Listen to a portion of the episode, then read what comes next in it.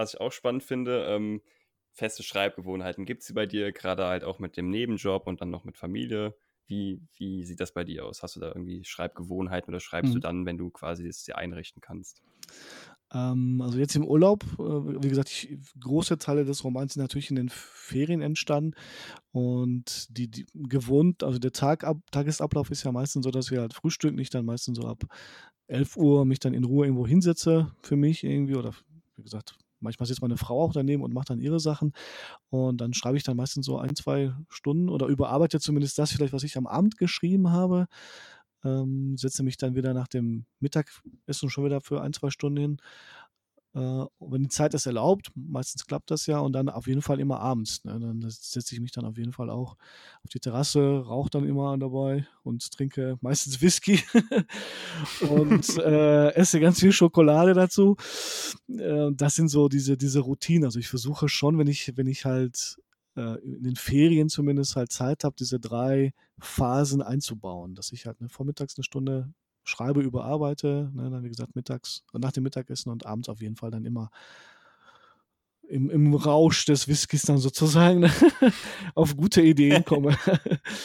und, und wenn, klar, wenn die Schule angefangen, also sobald die Schule dann lief, dann äh, war es dann meistens wirklich halt abends, ne, sobald äh, der Job erledigt war, man alles irgendwie noch die Stunden vorbereitet hatte, Kinder im Bett waren, äh, dass man sich dann meistens wirklich nochmal so teilweise ab neun, halb zehn nochmal hingesetzt hat für eine Stunde, zwei und dann je nachdem, wie man halt so drauf hat. Wenn man, wenn es halt gut lief, dann bin ich teilweise auch bis mitten in der Nacht so ein, zwei Uhr wach geblieben und habe dann weitergeschrieben. Ne? Wenn also wenn die Inspiration dann da waren, dann äh, war mir das egal, ob ich am nächsten Tag um 5 Uhr wieder aufstehen muss. ähm, diese Phasen gab es dann wirklich tatsächlich im, im November. Da war ich wirklich in so einem guten Flow, wie man so schon sagt. Irgendwie Schule lief, aber ich, ich hatte einfach Bock zu schreiben und die Geschichte wollte halt so ein bisschen aus mir raus. Ne? Also das, diese Amtsrituale mhm. hatte ich dann tatsächlich dann schon. Ja.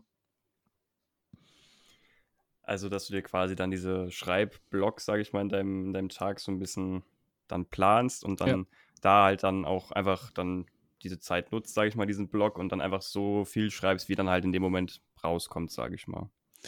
Genau, also es gibt natürlich auch Phasen, wo dann vielleicht nur eine halbe Seite rauskommt, ne? wo, wo wirklich vielleicht nichts, nichts einfällt. Aber es gibt natürlich äh, auch Phasen, wo man wirklich dann sich zwei Stunden hinsetzt und plötzlich fünf Seiten geschrieben hat. Ja, also das ist immer, klar, tagesformabhängig und vielleicht auch ideenabhängig oder was die Story so halt mit sich bringt. Ja. Genau, genau so mhm. läuft das, ja. Es gibt ja auch zum Beispiel Leute, die dann sagen, okay, ich will am Tag oder in der Woche dann so und so viele Wörter schaffen oder so und so viele Seiten. Du gehst ja. dann eher quasi nach dem Motto da so, ja, nicht im Prinzip, alles nicht hundertprozentig Zeit, dass du dir festlegst, okay, du schreibst so und so viele Stunden, sondern eher quasi, du hast deine, deine Zeitpunkte, sage ich mal, deine Zeiträume, wo du schreibst und je nachdem, wie der Flow ist, lässt du das dann quasi weiterlaufen oder früher aufhören. Genau, also ich habe ich hab tatsächlich äh, jetzt im Zusammenhang mit, mit diesem Nanovrimo, ne, also diesen, diesen, mhm. diesen ähm, ja, Zeiträumen, wo man ne, in einem Monat vielleicht so und so viel schaffen könnte. Oder es gibt ja hm, auch Schriftsteller, die sich dieses Tagesziel setzen, ne, 5000 Wörter pro Tag zu schreiben, um dann am Ende des Monats einen fertigen Roman zu schreiben. Also das kann ich nicht. Ich habe das probiert äh, und tatsächlich klappt das halt nie bei mir, weil ich dann, weil es halt einfach manchmal so Tages, wie je nachdem, wie, wie die wie der Tag gelaufen ist oder vielleicht wie die Kinder unterwegs waren und man da vielleicht entspannt war, wenn ich mich da zwingen müsste, du musst jetzt 5000 Wörter schaffen, blockiere ich automatisch eigentlich. Ja, also ich, ähm, mhm. wie du schon sagst, ich, ich äh, lasse das einfach laufen und manchmal gibt es wirklich so Tage, wo du eine halbe Seite hast und zwei Tage später schreibst du dann halt fünf plötzlich. Mhm. ja, genau. Wie gehst du dann mit sowas wie Schreibblockaden um oder fehlender Motivation? Wie, wie sieht das bei dir aus? Ich, ich, muss sagen, dass ich bis jetzt Gott sei Dank in so einer Phase noch nie war, ja, dass, äh, dass mir nichts eingefallen ist. Ähm, ich, ich frustriere mhm. mich da auch nicht, weil, weil es letztendlich auch, ähm, also in erster Linie geht es mir nicht darum, damit, also ich muss damit mein Geld nicht verdienen. Ja, also das heißt, ich, das wäre, glaube ich, so ein Punkt, wo ich wüsste, oh, wenn ich jetzt damit Geld verdienen müsste, ich muss jetzt so und so viel schaffen, das wird mich, glaube ich, noch mehr blockieren. So bin ich natürlich durch meinen Lehrerjob so ein bisschen abgesichert und äh, muss mir da jetzt keine Sorgen machen. Ähm, ich hatte natürlich so Phasen, wo ich wirklich nichts geschrieben habe, irgendwie halt, weil mir da einfach Informationen fehlten, aber das lag jetzt nicht daran, dass mir nichts eingefallen ist, sondern weil, weil mir der historische oder der, der, der Kontext einfach fehlte und ich, ich einfach recherchieren musste. Da ist einfach ein paar Jahre lang nichts passiert. Das, das war halt tatsächlich so. Aber wenn ich dann einmal in diesem Flow bin und weiß, irgendwie halt, ich habe alles parat, dann, dann äh, war ich noch nie in dieser Phase, wo ich sage, jetzt ähm, mir fällt nichts ein. Ja. Gott sei mhm. Dank, Gott sei Dank bis jetzt. Schnell auf Holz klopfen. genau. Kommt, kommt bestimmt noch irgendwie halt, dann, dann werden wir in meinem nächsten Podcast darüber reden, wie es ist. wie geht man damit um? Genau, wie geht man mit Schreibblockaden um? Ja, also neben äh, historischen Ereignissen oder irgendwie Musik hören, wie, wie, find, wie kommst du noch auf deine Ideen? Zum Beispiel jetzt in der äh, zweiten Folge war das zum Beispiel die Autorin, dass mhm. sie zum Beispiel beim Laufen gehen dann irgendwie auf Ideen kommt. Hast du da irgendwie noch andere Punkte, wo mhm. du dann quasi deine merkst, okay, da, da kommen mir irgendwie öfter Ideen als irgendwie zwischendurch? Ähm, ich glaube, es ist manchmal tatsächlich, wenn ich, äh, wenn ich so wirklich so für mich bin. Ja, also wenn ich jetzt gerade jetzt nicht schreibe, sondern manchmal beim Autofahren. Ja, dann dann spiele ich da manchmal so Szenen durch und äh, dann merke ich, jetzt, jetzt kommt was irgendwie halt. Ja, ich könnte das so und so konstruieren. Also es sind manchmal so Phasen, wo nichts, wo nichts passiert. Beim, wie gesagt, Autofahren, vielleicht auch beim Abspülen oder so, ähm, wo dann tatsächlich dann diese man so die Szene durchspielt oder vielleicht auch den, den Plot durchspielt gerade irgendwie halt. Und dann äh, passiert einfach so, so spontan irgendetwas. Ja, so, so ganz nebenbei letztendlich. Hm. Also, ähm, was ich zum Beispiel schon mal gehört hatte, ist, dass man quasi, wenn man sich langweilt, sag ich mal, also ja. so zum Beispiel jetzt sowas wie Geschirrspülen oder so, da, das ist ja eher so ein bisschen routiniert, dein, dein Körper macht das halt, du musst da nicht drüber nachdenken, genau. du musst ja nicht äh, da irgendwie Energie reinstecken, um, um das hinzubekommen. Richtig. Dann hat er das Gehirn natürlich ah, irgendwie im, jetzt vielleicht nicht mal bewusst, sondern das Gehirn arbeitet ja auch unterbewusst dann vielleicht dann noch mal an dem Plot herum und dann kommen halt die Ideen quasi durch solche Tätigkeiten auch dazu. Ist das bei dir, ist das bei dir so, so ähnlich oder äh Du hast, du hast ja, du ja, schreibst ja, bei, ja. Ja, was? Du, du, schreibst ja, du schreibst ja selber. Also wie, wie sieht das, wie, wie entstehen denn bei dir Ideen? Mm, ja, tatsächlich ist das ziemlich häufig, wenn ich irgendwie Musik höre, okay. beziehungsweise Soundtracks von irgendwelchen Filmen, Spielen etc. höre, dann kommen mir teilweise irgendwie Szenen, wo ich dann denke, boah, da könnte man vielleicht irgendwie eine Geschichte draus machen. Also Musik ist ein ziemlich großer Trigger bei mir, finde ich, für Ideen. Mhm. Ähm, aber auch generell bei so, bei so Sachen, wo man jetzt äh, ja, wie gesagt, keine kognitive Sachen irgendwie da, keine Ressourcen für verbraucht, wie zum Beispiel Laufen gehen, das ist mhm. ja auch mhm. eher sowas, da, da, das macht ja der Körper, da ist ja der Kopf, ist ja dann, der muss sich ja jetzt nicht wirklich dann darauf fokussieren oder halt irgendwie Staubsaugen oder was weiß ich. Also okay. solche Tätigkeiten, wie du auch schon gesagt hast, da finde ich schon, dass dann da dann eher Ideen kommen, als dass man jetzt sagt, okay, ich setze mich jetzt hin und suche akribisch nach neuen Ideen. Dass es eher so on the fly kommt, während man halt seiner Dinge, na Dinge nachgeht. Ja, also genau wie bei mir. Würde ich genauso ja, unterschreiben. Genau, genau. ähm, Nochmal dann eher auf die problematischen Teile, sage ich mal, eingehen. Oder was heißt problematisch? Die schwierigeren Teile bei dem Entstehen des Romans. Was mhm. waren für dich so die größten Hürden bis zum fertigen Roman? Hm, also tatsächlich, also meinst du jetzt innerhalb des Inhaltliche oder den Entstehungsprozess später, wie das Buch aussehen soll? Also worauf? Hm, sowohl als auch, finde ich. Sowohl als auch klingt spannend. Mhm, also mir, mir, fehlt, wie schon, wie schon gesagt, mir fehlten zwischendurch ähm, Informationen. Also es ging mir halt vorwiegend darum, dass ich ähm, diese, zumindest diese Figuren der drei Reporter, also ne, wie gesagt, äh, Glenn, Green, Glenn Greenwald, äh, Ewan, Ewan McCaskill und äh, Laura Portras, dass mir da einfach so die Background-Informationen gefehlt haben. Und du findest halt im Netz nicht so viel über die. Äh, und tatsächlich bin ich dann auf so ein ziemlich gutes Buch gestoßen von Luke Harding, der so ein bisschen das, diesen ganzen Prozess auch von Snowden sozusagen begleitet hat. Und der hat mir da ziemlich viele Hintergrundinfos geliefert, ähm, die mir dann, die, die, die, mich dann wieder weitergebracht haben, wo ich dann, wie, wie gesagt, woanders recherchiert habe. Also das hat, ähm, das war so ein bisschen der, äh, der Knackpunkt bei der Entstehung der Geschichte. Später natürlich in der Ukraine, da, da ich leider kein Ukrainisch spreche. Ich komme zwar aus Polen, äh, ich konnte mir so ein bisschen was zusammenreimen, aber später, äh, ich habe natürlich versucht, das, was viele Politiker dort sagen, also zum Beispiel Klitschko, der da ständig auftritt, oder es gibt halt während der Maidan-Revolution ähm, diverse Aktivisten, zum Beispiel die Ruslana oder selbst Artisto halt, die, die auf der Bühne stehen und irgendwas erzählen. Und das zu verstehen, irgendwie war natürlich immer so ein bisschen tricky. Das heißt, man musste halt so ein bisschen den Google-Übersetzer parallel einschalten zu dem Video und sich aus dem Ukrainischen da so ein bisschen zusammenreimen. Ich war auch auf dem ukrainischen Forum, habe mich damit mit, mit Leuten ausgetauscht, die teilweise Texte für mich übersetzt haben oder auch, auch Sachen für mich nachrecherchiert haben.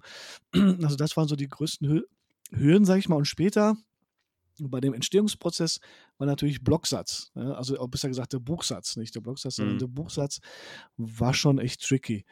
Also die, die, das Cover zu finden mit, mit äh, meiner Coverdesignerin Catherine Strafford, das war okay. Also das lief total mm, entspannt und wirklich äh, locker ab. Äh, letztendlich die Entscheidung zu treffen, Self-Publisher zu werden, war auch so ein kleiner Stolperstein, aber später, wie gesagt, diesen, diesen Buchsatz richtig zu setzen, irgendwie, ne, alles richtig zu verschieben, dass alles irgendwie vernünftig aussieht, das war schon eine, eine große Hürde, die ich beim nächsten Roman sehr gerne äh, abgeben würde. oder, oder irgendjemand dafür bezahlt, der das macht, weil das ist, also ich verstehe Leute, die da, daran Spaß haben oder eine Ausbildung haben. Also nicht umsonst äh, äh hast du als Buchsetzer eine dreijährige Ausbildung. Das ist echt ein schwieriger Job irgendwie halt, der, der, äh, ja, der, der auch keinen Spaß macht. Meiner Ansicht nach. Wobei ich mir jetzt auch nicht ganz sicher bin, aber ich glaube, bei Papyrus Auto hast du ja dann quasi diese, diese Normseitenfunktion. Ich weiß nicht, dass, ob das jetzt dasselbe ist. Da kannst du mich jetzt gerne korrigieren, falls es nicht so ist. Ähm, es ist tatsächlich was anderes. Also die Normseiten brauchst du ja, um das an irgendwelche äh, Verlage zu schicken. Ne? Denn die Mhm. gucken ja, wie, ähm, wie viele Seiten hat er jetzt geschrieben irgendwie halt und äh, die prüfen einfach nach. Die wollen ja meistens so 30 Normseiten haben. Also die sind in dieser wirklich dieser Schreibmaschinenschrift geschrieben nach bestimmten Formaten. Genau. Ja. Aber auch später, sobald du halt wirklich dann äh, das Buch zumindest äh, als Printbuch veröffentlichen willst, äh, je nach welchem, Ver wo du halt hingehst, BOD, also Book on Demands oder halt andere haben ja wirklich dann so Vorlagen für das Buch. Ne, zum Beispiel, ähm, mein Buch ist, glaube ich, in einem Format 13,5 mal 21 Zentimeter quasi dann entstanden, so als Taschenbuch. Und, Mhm. und, und das musst du dann quasi in Papyrus, also Gott sei Dank gibt es in Papyrus diese Vorlagen ja auch, die ja quasi schon mal das so einigermaßen für dich setzen. Ja, aber du hast natürlich dann, äh, du musst halt als den Blocksatz haben, dann bestimmte Trennungszeichen äh, müssen aktiviert sein, aber du solltest jetzt vielleicht nicht mm, Eigennamen quasi trennen und das quasi dann richtig zu setzen, dass da einfach nicht zu große Lücken entstehen. Ne? Wenn, du zum Beispiel jetzt Mhm. wirklich ne, in Word oder wo auch immer einen Blocksatz nimmst, dann kannst du dir ja vorstellen, dass das manchmal so auseinandergezogen wird irgendwie halt. Und das ist Ja. halt, und das dann richtig zu setzen oder dann, ähm, ne, wenn jetzt zum Beispiel eine Seite aufhört auf einer ungeraden Zahl und du möchtest umblättern, dann sollte ja auf der rechten Seite ja schon wieder dann quasi dann das nächste Kapitel beginnen und nicht unbedingt auf der Rückseite des, der, der anderen Seite. Ja? Und das quasi dann wieder richtig zu, zu, zu setzen, ist halt äh, echt tricky und, und anstrengend. also das hat mich echt, das hat mich echt, äh, das war die Hölle. Ich möchte das nicht nochmal machen. es klingt auf jeden Fall ziemlich penibel und Kleinstarbeit, ja. ja, definitiv. Deswegen, ich gebe das gerne ab. Dann würde ich gerne jetzt noch mal ein bisschen mehr auf das Thema Self-Publishing eingehen. Äh, Ja, gerne. natürlich so eine Frage, die dann aufkommt, ist, warum, also wieso hast du dich für Self-Publishing entschieden? Ja, letztendlich der Roman, wie gesagt, also die, die Geschichte war, wie schon erzählt, äh, Mai 2019 fertig. Und äh, ich, ich wollte da natürlich klar m, irgendwelche Verlage ansprechen. Bin dann auch damals im, glaube ich, damals war es Oktober, glaube ich, oder November zu der Frankfurter Buchmesse gefahren und habe dann versucht, diverse Verlage einfach mal so anzusprechen. Hatte da, wie gesagt, mein äh, Teilte des Manuskripts dabei und, und halt so ein wirklich so ein, so ein Anschreiben, also so Pakete tatsächlich mitgenommen. Und äh, natürlich waren die großen Verlage äh, erstmal so, ja, ne, wir haben hier unsere eigenen Leute, die jetzt schon ähm, beschäftigt sind oder wir sprechen mit unseren eigenen Autoren lieber. Hab dann so zwei, drei kleine Verlage angesprochen, ihnen das in die Hand gedrückt tatsächlich, aber die haben sich dann nie wieder gemeldet bei mir. Äh, und, und viele, viele Verlage haben dann natürlich auf dieses Exposé und äh, einfach ablehnend reagiert. Ne? Was aber auch total verständlich ist, wenn du halt natürlich ein unbekannter Autor bist und unaufgefordert jetzt mal immer jemand was hinschickst, ist das logisch, dass, ähm, dass da jetzt keiner drauf anspringt. Ne? Ähm, und irgendwann habe ich mir gedacht, okay, fährst du jetzt die Schiene weiter und wartest, bis die alle antworten und dann versuchst du andere ähm, Verlage anzuschreiben oder Agenturen oder machst du das selber? Und letztendlich war dann November 2019 dann, dann tatsächlich die Entscheidung gefallen, okay, ich nehme halt Geld in die Hand und bringe es selber raus. Und dank vieler Twitter-Kollegen, sage ich mal, die, die da unterwegs sind, äh, und diverser Podcasts irgendwie, die ich dann gehört habe äh, und Webinare, die ich dann im Netz gesehen habe, war der Weg dann letztendlich klar, wie es halt gehen muss. Und ähm, die, die vielen Dienstleister oder Distributoren, die es halt gibt, ne, also sei es Tolino Media oder halt auch Amazon generell oder halt Book on Demand, geben dir ja die Chance, das quasi dann wirklich selber rauszubringen. Man muss halt natürlich ein bisschen Zeit und Geld investieren. Das ist halt der Punkt. Hm. Das ist natürlich ein, sage ich mal, ein großer Schritt oder ein großes Projekt, was man dann angeht, so das, äh, das Buch komplett alleine äh, auf den Markt zu bringen und zu vermarkten. Ja. Was waren da so Sachen, die du dann da neu lernen musstest? Was waren da so die ersten Schritte, um da dann Fuß zu fassen? Letztendlich beginnt ja vieles dann wirklich mit, dem, mit der Suche nach, der richtigen, nach dem richtigen Cover oder Coverdesigner. Ja, und das, ähm, da ist mir das ziemlich leicht gefallen, weil ich dann über Twitter sehr viele Empfehlungen von wie gesagt, von Catherine Strafford, wir halt dann äh, gekriegt habe und habe sie dann einfach angeschrieben und dann haben wir zusammen an dem dran gearbeitet und letztendlich hat sie ja das Cover ja total gut getroffen, was von vielen ja auch so ein bisschen bestätigt wird. Das war relativ easy. Natürlich musst du halt eine Webseite aufbauen für dich, um da äh, eine gewisse Präsenz zu haben. Da, also ich, wie gesagt, ich, ich, kannte mich schon ein bisschen mit HTML aus und WordPress hat natürlich dann auch nochmal viel dazu beigetragen, um das einfach eine schnelle Webseite zu entwickeln. Was dazu kommt, natürlich, man muss ja lernen, wie man halt Newsletter aufbaut, also sich damit ein bisschen beschäftigen. Dann natürlich die Geschichte mit dem ne, erwähnten schrecklichen Buchsatz, den, man, den, man, dann wirklich dann erlernen musste. Äh, und äh, ja, dann kam natürlich klar die Instagram, äh, das Instagram-Game, ja, wo man dann festgestellt hat, mhm. Äh, okay, man muss da äh, sozusagen Marketing lernen, also wie versuche ich das Buch sichtbarer zu machen. Das ist das Problem, womit wir Self-Publisher letztendlich kämpfen. Äh, ähm, wir liegen halt nicht in der Buchhandlung, sehr selten zumindest aus. Wie mache ich das im Netz sichtbarer? Und ähm, das war so ein bisschen da dahinter zu steigen. Wie, wie komme ich an vielleicht an interessante Leute wie dich zum Beispiel, ja? wie macht man auf sich aufmerksam? Und dazu äh, muss man halt sagen, ist Instagram die perfekte Plattform, um so ein bisschen noch mehr Kontakte zu knüpfen, einfach eine bessere Visualisierung hinzukriegen als als vielleicht ähm, Twitter oder halt Facebook. Äh, äh, auf jeden Fall zum Beispiel auch Live-Stories zu schalten oder Verlosungen durchzuführen. Also dafür ist ja natürlich Instagram ja wirklich Gold wert, muss man ja sagen. Wie kommst du dann da auf die Ideen oder deine, deine äh, Strategien, was du, wie du das dann quasi äh, vermarktest? Was, was hast du dir da so überlegt? Weil zum Beispiel habe ich jetzt auf deiner Webseite dieses, äh, diesen, diesen Trailer zu dem Buch gef mhm. gefunden. Das ist natürlich auch so, da muss man natürlich erstmal drauf kommen. Wie, wie hast du dir das so überlegt gehabt? Ähm, ich bin tatsächlich, glaube ich, über zwei, drei Autoren-Webseiten darauf gestoßen, dass jemand so, so einen Trailer gemacht hat. Ähm, ähm, ich meine, also einer von meinen äh, Schreibkollegen, der ähm, Lev Marshall, also der ist das ein Pseudonym von ihm, der hat, glaube ich, für seine Webseite oder für sein letztes Buch auch an solchen Trailern gearbeitet. Und das fand ich halt ziemlich, ziemlich cool. Und letztendlich ist mir auch, auch glaube ich, bei irgendeiner Kinobesuch, bei einem Kinobesuch, so ein Trailer für ein Buch aufgefallen. Und äh, ich dachte mir, das wäre doch mal ganz cool, sowas selbst zu machen. Hab dann ein bisschen recherchiert, wie, wie könnte man so einen Trailer machen. Und da gibt es ja wie gesagt, ohne jetzt viel zu, zu Werbung zu machen, aber es gibt halt eine, eine Webseite, die nennt sich Render Forest, mit der man eigentlich ziemlich coole äh, Trailer erstellen kann. Einfach nur, wie gesagt, aus Bildern. Man kann natürlich auch Videos einbauen. Ähm, und es gibt halt, wenn man das halt diese, diesen Trailer erstellt, eine kostenlose Version, wo halt der, das Wasserzeichen unten erscheint.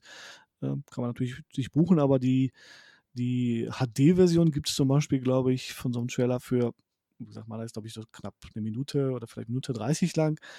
Kostet, glaube ich, ja 20 Euro oder so. Ja, und das kann man ja mal ruhig, äh, man muss halt investieren. Ne? Wenn ein Verlag mhm. in dich investieren würde, würde der wahrscheinlich genauso die vielleicht ein Budget zur Verfügung geben oder stellen. Aber letztendlich äh, ne, bezeichne ich das aus eigener Tasche und äh, merke auch, dass dadurch äh, eine gewisse Resonanz oder vielleicht auch der Wunsch entsteht, sich damit zu beschäftigen. Also einer zum Beispiel meiner Bloggerin oder die, die Bloggerin, die eine ziemlich coole Rezension über das Buch geschrieben hat, äh, die ist tatsächlich über den Trailer halt auf mich gestoßen. Also die hat bei YouTube nach Buchtrailern geguckt, ja, hat meinen Buchtrailer gesehen, fand das interessant und dadurch äh, entwickelte sich dann wirklich so, eine, so, so ein Austausch. Ne? Die hat gesagt, ja, ich finde das super, ich lese das Buch, rezensiere das und ja, perfekt, super. Mega spannend. Ja, ja ich äh, studiere ja auch tatsächlich äh, momentan äh, Marketing. Ja, ja. Und da, da sind so, so, da lernt man halt so Sachen wie, okay, Aufmerksamkeit ist quasi so das A und O. Ja. Das heißt, äh, das Buch, was du geschrieben hast, das kann, das kann vielleicht so ein, so ein halber Harry Potter sein, aber wenn Genau. du wenn du es nicht richtig äh, aufmerksam drauf machen kannst, dann wird es halt untergehen unter der Masse. Richtig. Das ist halt dieses, dieses Ding, äh, dass man sich halt sichtbar macht, dass das unfassbar wichtig ist. Und gerade beim Self-Publishing ist es natürlich dann wahrscheinlich so ein, so ein, so ein riesiger Aspekt des Ganzen. Ja, letztendlich haben äh, mir auch sehr viele äh, so, so Webinare, also Interviews, die von, von renommierten Marketing-Spezialisten quasi im Netz gestellt, also im Netz gestellt worden sind, die ich mir dann einfach äh, auch angeguckt habe. Ja, also werden ja manchmal veranstaltet von, ich glaube, die Kollegin läuft unter dem Namen Texthungrig, glaube ich, im, äh, äh, bei Twitter und zumindest auch bei, bei Instagram, meine ich auch, die sehr oft solche Seminare veranstaltet. Ja, äh, wo dann quasi Marketing-Experten oder auch äh, Experten zum Thema Podcast oder sonst was, also alles, was das Autorenleben so quasi für Self-Publisher mitnimmt, die äh, hat dann sehr viele gute Ideen oder also wirklich so Experten befragt, an denen ich mich dann versucht habe zu orientieren. Ja, und natürlich dann ganz viele Twitter-Kollegen, auch die dann gesagt haben, ja, hör mal zu, mach das mal so und so, das könntest du da und da ändern und diverse Podcasts auch gehört, ja, also von den Schreibdilettanten, die ich mal gerne empfehle, also äh, Markus Johannes und Axel Hollmann, die wirklich einen tollen Podcast machen. Du natürlich auch, die, der jetzt äh, ein paar Sachen auf den, auf den Weg gebracht hat, die, die mir auch ganz gute Ideen nochmal gezeigt haben, wie man damit umgeht. Ja. Oder Mission Bestseller ist, ist auch ein Podcast, den, wir, den man sich in der Richtung ganz gut anhören kann, die, die wirklich gute Tipps geben, wie man damit, wie man so als Self-Publisher ans Marketing äh, rangehen musste, müsste. Jetzt äh, hat man, könnte man vielleicht diesen Eindruck bekommen, puh, Self-Publishing, das klingt ja schon alles ziemlich anstrengend. Was sind denn so, sage ich mal, die, die, die Seiten, die man dann quasi davon als positive Aspekte zieht? Was, was sind quasi die Vorteile des Self-Publishing? Ähm, ja, diese unglaubliche Freiheit, ja, dass das Buch genau so erscheint und aussieht, wie du es willst. Ja, also wie, wie ich es auch letztendlich auch wollte. Also ich glaube, wenn ich das bei einem Verlag rausgebracht hätte, dann hätte man natürlich die Hälfte des, äh, der Geschichten kürzen müssen, also diese ganzen Klarnamen hätten da wahrscheinlich nie auftauchen dürfen. Was jetzt aber auch nicht, was aber auch okay ist, weil meiner Ansicht nach also alle, äh, alle Aussagen, die, sei es Dan Greenwald oder von mir aus auch äh, Snowden getätigt hat, sind wirklich so von denen gesagt worden. Also ich mache mir da jetzt keinen kein Kopf, weil das ist alles im Netz dokumentiert oder in Büchern oder wie gesagt in diversen Dokumentationen. Mhm. Das heißt aber, ich denke mir, jeder Verlag hätte da zurückgezuckt ja, und gesagt, ah, ne, ende das mal. Was jetzt auch nicht so schlimm wäre, aber das ist zum Beispiel der Punkt, wo ich sage, genau so kann ich das auch stehen lassen.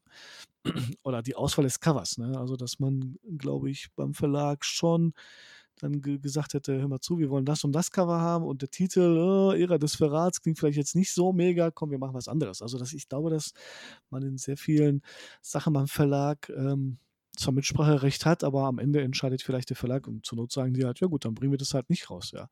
Und äh, das mhm. ist diese unglaubliche Freiheit zu sagen, das erscheint so, wie ich es letztendlich will. Ja, also es ist halt so eine so ein Spiel zwischen äh, super viel Arbeit reinstecken und auch Zeit, ja, äh, aber da, dann dafür natürlich dann damit entlohnt werden, dass man, dass man alles selber steuert. Also ne, angefangen bei, bei dem Titel und geendet bei der Marketinggeschichte, ja. Keiner sagt dir, was du machen musst. Wenn jetzt äh, jemand, der hier zuhört, vielleicht ähm, auch jetzt gerade mit Self-Publishing mhm. anfängt oder mit dem Gedanken spielt, was wären so deine Tipps für Leute, die da auch äh, anfangen wollen oder die da noch am Anfang stehen? Ähm, le letztendlich versuche natürlich zu überlegen, wie kann man die Geschichte, also sich bewusst zu werden, ich, es kostet viel Zeit. Ja? Also ich habe auf sehr viele Hobbys auch verzichtet, vor allem auf Zocken. Ja, ich bin leidenschaftlicher Computerspieler, aber das ist halt alles nach, nach hinten sozusagen weggefallen, weil ich dann einfach gewusst habe, ich muss jetzt halt eine Webseite bauen, muss mir da was überlegen letztendlich, muss halt diesen, ne, diesen Trailer machen, ich muss mich halt an den Buchsatz setzen. Also entweder kann ich halt vieles selber machen oder ich äh, lasse das sozusagen von jemand anderes machen, aber da muss ich halt Geld mitbringen letztendlich, ja. Äh, und, und das ist halt das, was man äh, so ein bisschen bedenken muss, wobei diese Geldfrage auch vielleicht auch dadurch machbar ist, dass man vielleicht so mit, mit also viele Kollegen lassen sich halt auf Ratenzahlung auch ein. Also man könnte vielleicht auch sagen, ich bezahle jetzt nicht die gesamte Summe für dafür, sondern vielleicht so Stück für Stück oder Lektorat. Ich lektoriere nur äh, so Stück für Stück den Roman. Dauert halt mal ein bisschen vielleicht länger, ähm, aber das sind so, so Punkte, mit denen man rechnen muss. Also die, definitiv ähm, sich umschauen auf dem Markt, wer ist da, welche Leute machen was Gutes, ähm, Zeit vor allem und Geld mitbringen.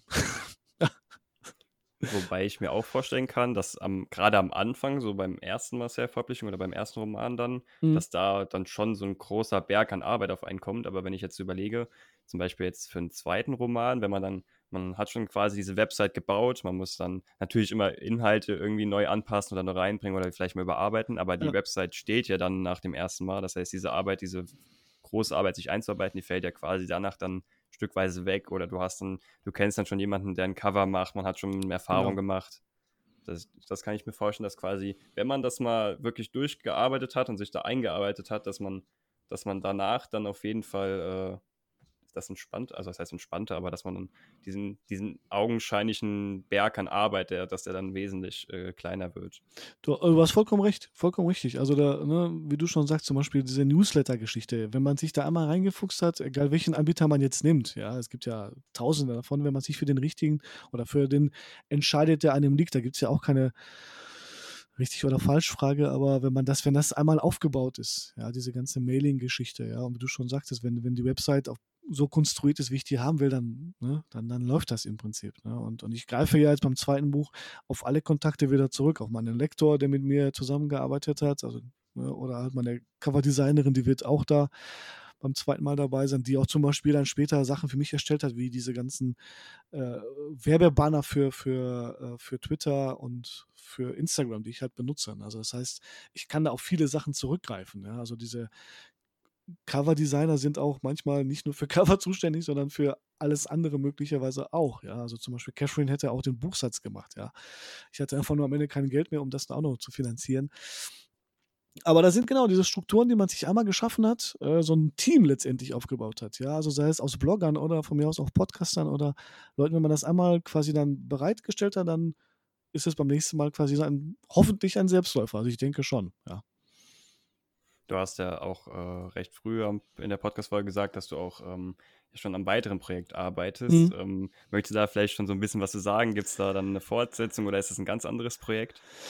Nee, nee, also äh, die, der Plan war ursprünglich natürlich, als ich angefangen habe, an, an Ära des Verrats zu arbeiten, eine Ära abzubilden. Ja, letztendlich sollte das der Zeitraum zwischen 2013 bis 2023 äh, sein.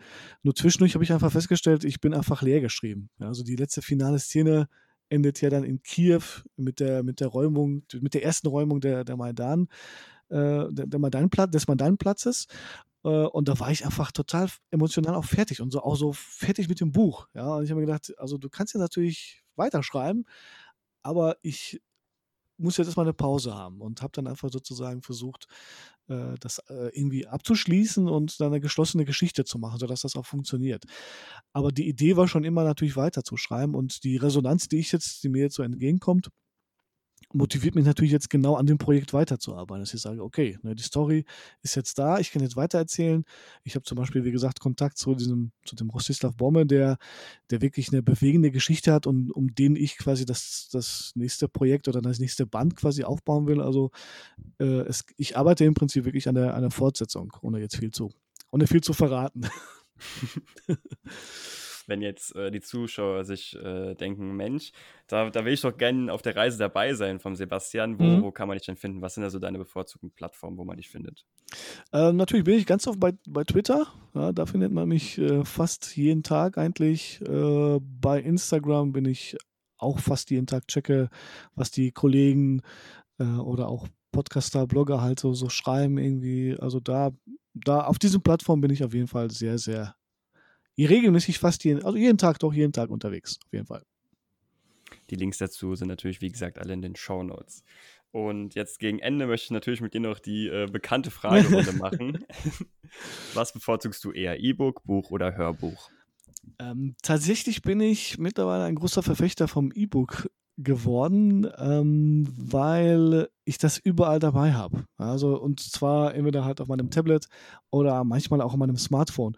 Das heißt, ich kann da wirklich jederzeit überall drin lesen und bei meiner Recherche habe ich natürlich äh, auch hm, weil ich sehr viele Bücher mir als E-Book geholt habe, einfach äh, um Sachen zu markieren, irgendwie halt darauf zurückzugreifen, sofort dahin zu springen, bin ich mittlerweile großer Freund davon geworden. Aber ich liebe es natürlich auch, äh, ein Printbuch zu, zu lesen. Also ich bin da jetzt nicht so festgelegt, aber äh, kleinen Vorteil für vielleicht für, fürs E-Book.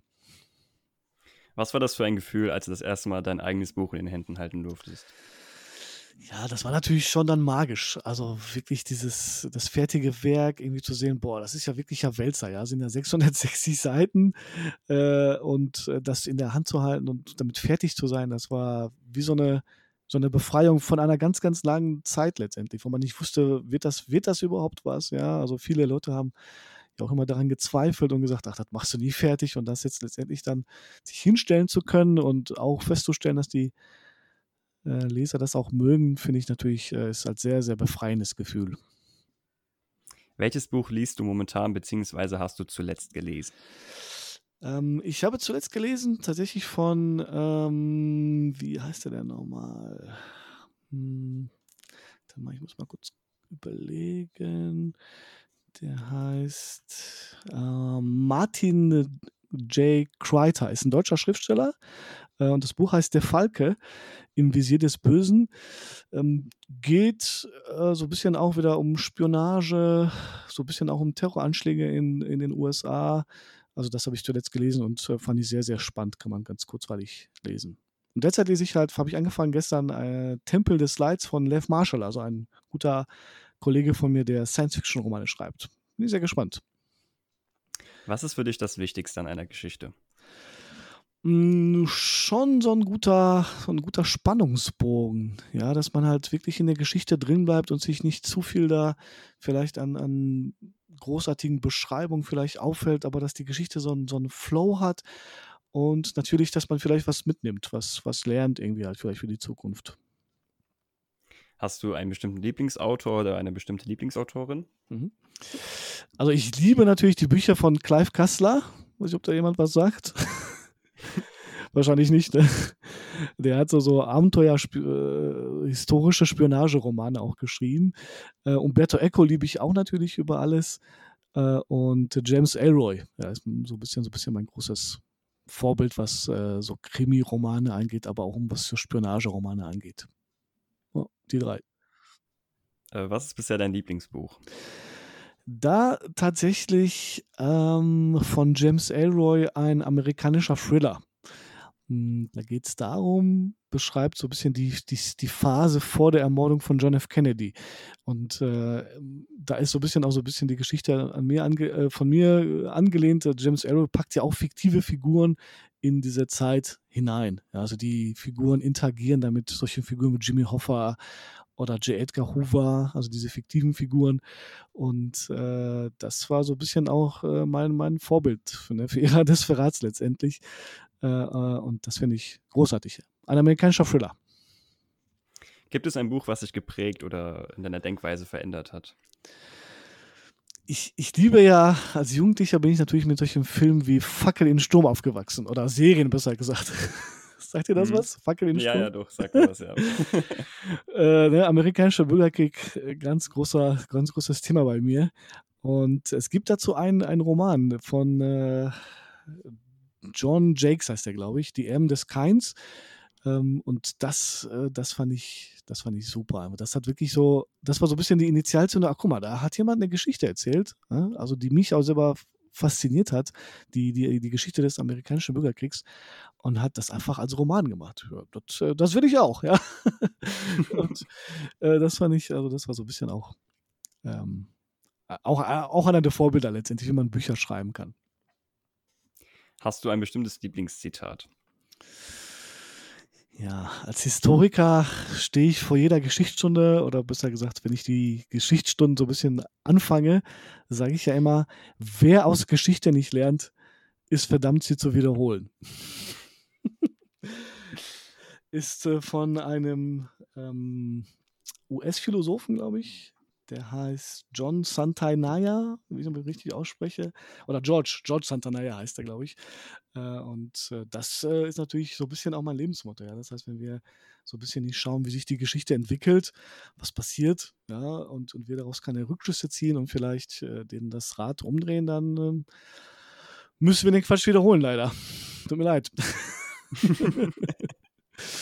Was würdest du deinem jüngeren Ich für einen Ratschlag geben in Bezug auf das Schreiben?